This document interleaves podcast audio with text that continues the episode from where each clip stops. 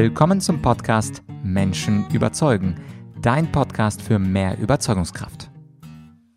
Mein Name ist Vladyachenko und heute gibt es den dritten und letzten Teil unserer kleinen Q&A-Serie. Mein Team hat mir spannende Fragen vorgelegt. In der vorletzten und vorvorletzten Folge habe ich jeweils zehn Fragen beantwortet von euch und diesmal sind es wieder zehn. Ich bin sehr gespannt, wohin mich diese Folge und diese Fragen führen werden. Ich habe sie ganz kurz überflogen dieses Mal, habe mir keine großen Gedanken gemacht, weil ich dachte, ein bisschen Spontanität schadet nie. Legen wir los. Frage Nummer eins.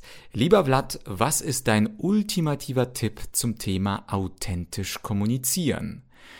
Hm, der ultimative Tipp zum Thema authentisch kommunizieren. Wenn man sich diese Frage zweimal durchliest, dann ist sie schon ein wenig paradox, denn wenn ein Mensch authentisch kommunizieren möchte, dann braucht er keine Tipps und schon gar nicht ultimative Tipps, sondern er spricht genau so, wie ihm der Schnabel gewachsen ist. Insofern würde ich sagen, wer authentisch kommunizieren will, sollte idealerweise gar keine Rhetoriktrainings, keine Argumentations- und Verkaufstrainings besuchen, sondern authentisch bleiben, wie er ist. Aber es gibt einen Bonustipp, weil ich denke, diese Antwort wird dem einen oder anderen nicht genug sein. Und zwar Martin Luther, der Reformator, der hat was ganz Schönes gesagt. Er hat gesagt, tritt frisch auf, tu's Maul auf, hör bald auf. Und das ist einer meiner Lieblingsrhetorik-Tipps. Also tritt frisch auf, sei energetisch auf der Bühne, tu's Maul auf, natürlich sprich zu den Leuten und hör bald auf, mach es so kurz wie möglich. Frage Nummer zwei. Einige Kurse von dir sind schon mehrere Jahre alt. Würdest du deine ersten drei Kurse wieder so machen, wie du es gemacht hast? Da meint, glaube ich, jemand die Online-Kurse. Seit 2016 erstelle ich ja Online-Kurse und meine Online-Bibliothek ist angewachsen auf mittlerweile über 35 Kurse. Wir haben Kurse jetzt auf Portugiesisch, auf Spanisch, auf Japanisch, auf Russisch und den Link zu der Online-Akademie, dass du dir mal einen Überblick davon machen kannst, was ich in den letzten sechs Jahren so fabriziert habe im Bereich Online-Kurse, den packe ich dir als erstes in die Podcast-Beschreibung. Vielleicht interessiert dich der eine oder andere Kurs und ich wäre nicht sehr traurig, wenn du den einen oder anderen auch erwerben würdest. Aber zurück zur Frage, würde ich die ersten drei Kurse wieder genauso machen? Äh, ich kann mich gar nicht mehr erinnern. Der allererste Kurs war mein Rhetorikkurs, selbstbewusst kommunizieren und überzeugen. Und ab da würde ich sagen, weiß ich gar nicht, was dann kam, Schlagfertigkeit vielleicht. Jedenfalls würde ich die Kurse tatsächlich genauso machen. Ich habe ja damals, 2016, da war ich schon zwölf Jahre verliebt in die Rhetorik. Also 2004 bin ich in den Debattierclub gekommen. 2016 habe ich den allerersten Rhetorikkurs aufgenommen. Das heißt, dazwischen liegen zwölf Jahre und in diesen zwölf Jahren habe ich natürlich sehr viel über Rhetorik gelernt und würde es heute wahrscheinlich anders machen, wenn ich es neu aufnehmen müsste. Aber da ich nicht muss und das Evergreen Content ist, den man auch in 50 Jahren sich runterladen kann, würde ich tatsächlich es so lassen, wie ich es gemacht habe. Frage Nummer drei. Vlad, du machst in deinen Kursen immer so einen smarten und gut gelaunten Eindruck, so als könnte dich nichts aus der Bahn werfen. Welche Art von Menschen oder Verhalten sind deine Herausforderung? Was macht dich sprachlos? Ja, tatsächlich, wenn ich einen Online-Kurs aufnehme, dann bringe ich mich in gute Laune. Das ist ja auch klar. Stell dir vor, ich würde ewigen Content aufnehmen und dann so lustlos Guten Tag, heute geht es um das Thema Elevator Pitch und eigentlich habe ich nicht so viel Bock, aber ich nehme trotzdem mal 40 Lektionen dazu auf. Also das ist natürlich der schlechteste Online-Kurs aller Zeiten und insofern habe ich ein paar Tricks, mit denen ich mich selber in gute Laune versetze und mit dieser guten Laune nehme ich dann meine Online-Kurse auf. Aber die Frage war ja auch, äh, gibt es nichts, was mich aus der Bahn wirft und natürlich gibt es so einiges. Beispielsweise aktuell, du kannst es dir vorstellen, eine große Herausforderung für mich mich als Ukrainer, als gebürtiger Ukrainer, der zehn Jahre dort gelebt hat, zur Schule gegangen ist, macht mich die Situation sehr traurig und auch sprachlos, was gerade äh, in Russland und in der Ukraine passiert. Die beiden Brudervölker seit etwa 1000 Jahren historisch miteinander verbunden, dass sie Krieg äh, gegeneinander führen oder konkreter gesagt, dass Russland einen Angriffskrieg gegen die Ukraine führt, dass der Präsident eine historische Ukraine komplett ablehnt, dass äh, haltlose Vorwürfe gemacht werden über äh, die Denazifizierung beispielsweise, die nötig wäre und so weiter und so fort, US-Biowaffenlabore und da, was da nicht an Lügen zusammengereimt wurde von Putins Propaganda, das macht mich schon sprachlos. Und beispielsweise, wenn ich mir russische Nachrichten anschaue, was ich circa einmal oder jetzt mittlerweile einmal in zwei Wochen äh, mache, dann macht mich das auch sprachlos. Also wie Menschen da stehen können und Lügen verbreiten können, das ist schon hart. Was mich auch sprachlos macht, sind teilweise Kommentare auf YouTube. Du hörst ja jetzt den Podcast-Kanal von mir. Ich habe natürlich auch viele Interviews auf YouTube und da gibt es auch Menschen, ich möchte jetzt keine Gäste und keine Kommentare speziell rausnehmen, aber wie Menschen teilweise argumentieren, das macht mich schon sprachlos. In dem Interview nach außen hin, da versuche ich natürlich professionell zu sein, Fragen zu stellen und möglicherweise auch das beste Argument herauszukitzeln. Aber äh, was YouTube äh, da mir entgegenwirft und was Putins Propaganda mir entgegenwirft, das macht mich tatsächlich sprachlos. Zum Glück aber jetzt nicht in meinen eigenen Themen. Also wenn ich dann auf der Bühne stehe, bei TEDx, bei Gedankentanken oder wo auch immer, wenn ich von einem Unternehmen gebucht werde, in äh, ein paar Tagen in Rotterdam auf einem äh, lustigen Schiff, auf einem großen Schiff halte ich dann einen Vortrag, was man nicht alles als Keynote-Speaker macht. Da in meinen Themen bin ich ja mittlerweile so firm, dass ich äh, nicht mehr sprachlos bin. Bei Zwischenfragen, bei Zwischenrufen, da habe ich einfach die Routine weg, wie man auf Deutsch so schön sagt, seit 2004 das erste Mal im Debattierclub, jetzt ist 22, also nach 18 Jahren. In meinem Thema bin ich tatsächlich nicht mehr sprachlos.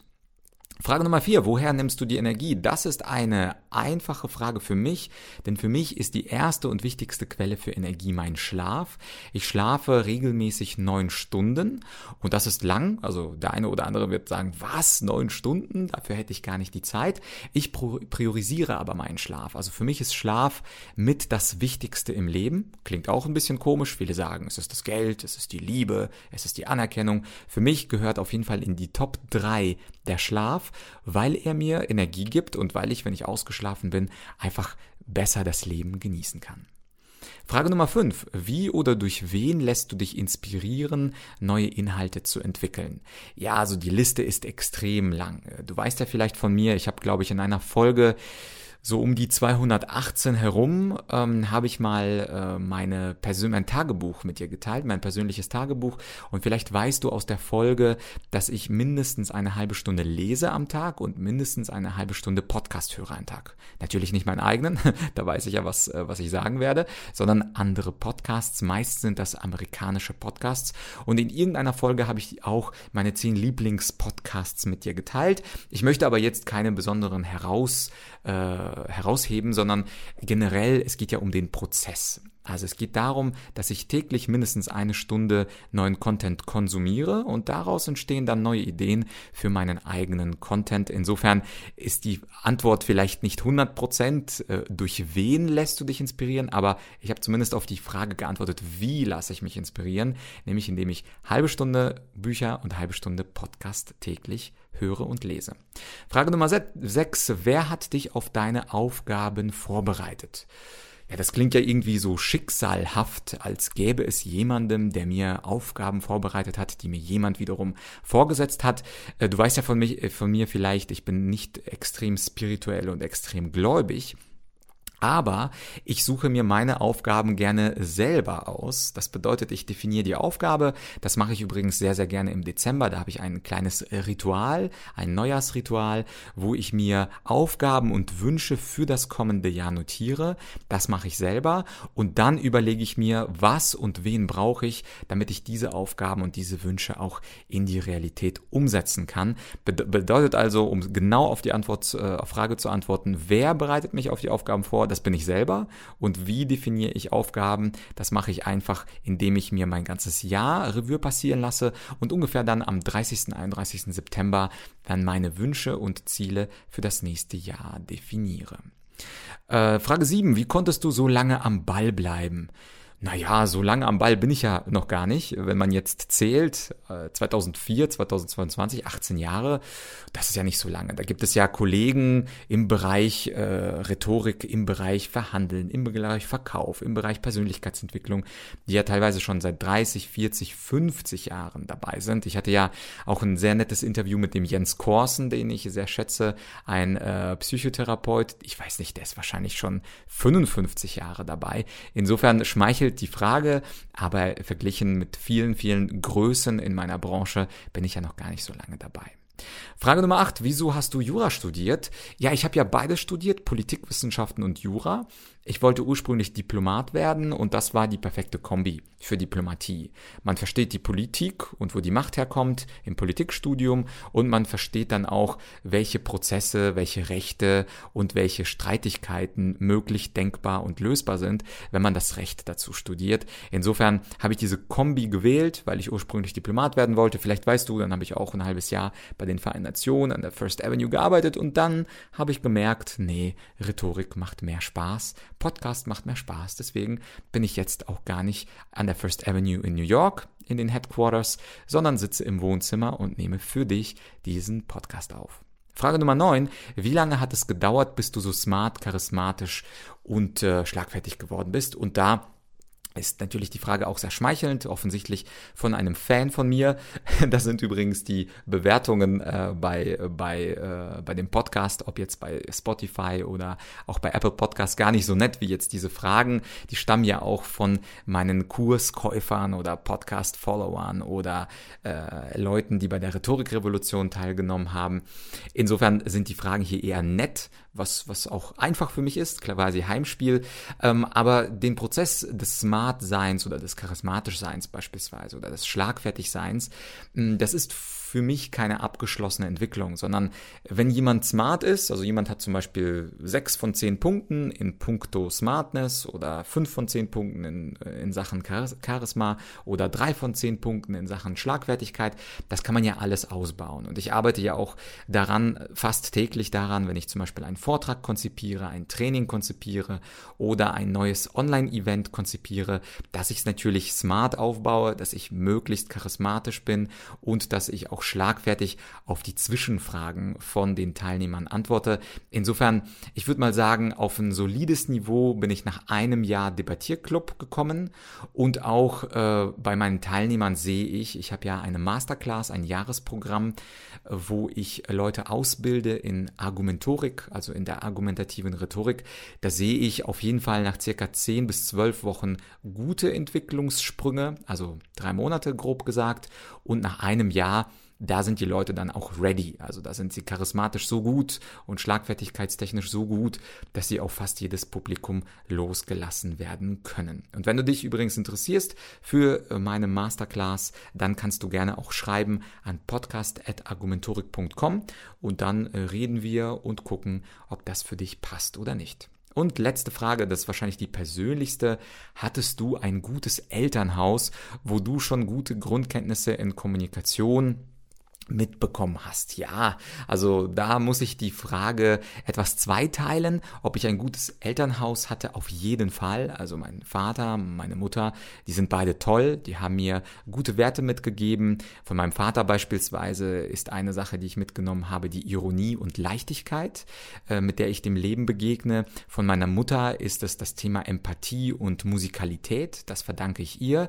Aber Kommunikation, um auf die zweite Teilfrage zu antworten, die war nicht dabei. Also die Art, wie meine Eltern miteinander kommunizieren, wie sie mit mir kommunizieren, wie sie mit anderen Leuten kommunizieren, entspricht jetzt nicht unbedingt meinen Idealen von Kommunikation und entspricht auch nicht der Argumentorik, so wie ich sie lehre in meinen Online-Kursen und in meinem Masterclass Live-Programm. Insofern, da haben meine Eltern eine ganz andere Tradition, ist auch nicht verwunderlich, sie sind in der Sowjetunion aufgewachsen, das ist natürlich eine ganz andere Kultur, eine ganz andere Form der Kommunikation, weswegen es natürlich nicht erstaunlich ist, dass ich, der ab dem zehnten Lebensjahr in Deutschland aufgewachsen ist, dann noch eine Zeit lang in den USA studiert hat und natürlich ähm, die Philosophie und die Rhetorikbücher aufgesogen hat, dass ich dann ganz anders kommuniziere als meine Eltern, ist sicherlich äh, nicht überraschend, aber ich schätze meine Eltern nicht für die Kommunikation, aber für vieles, vieles andere, was sie mir beide mitgegeben haben.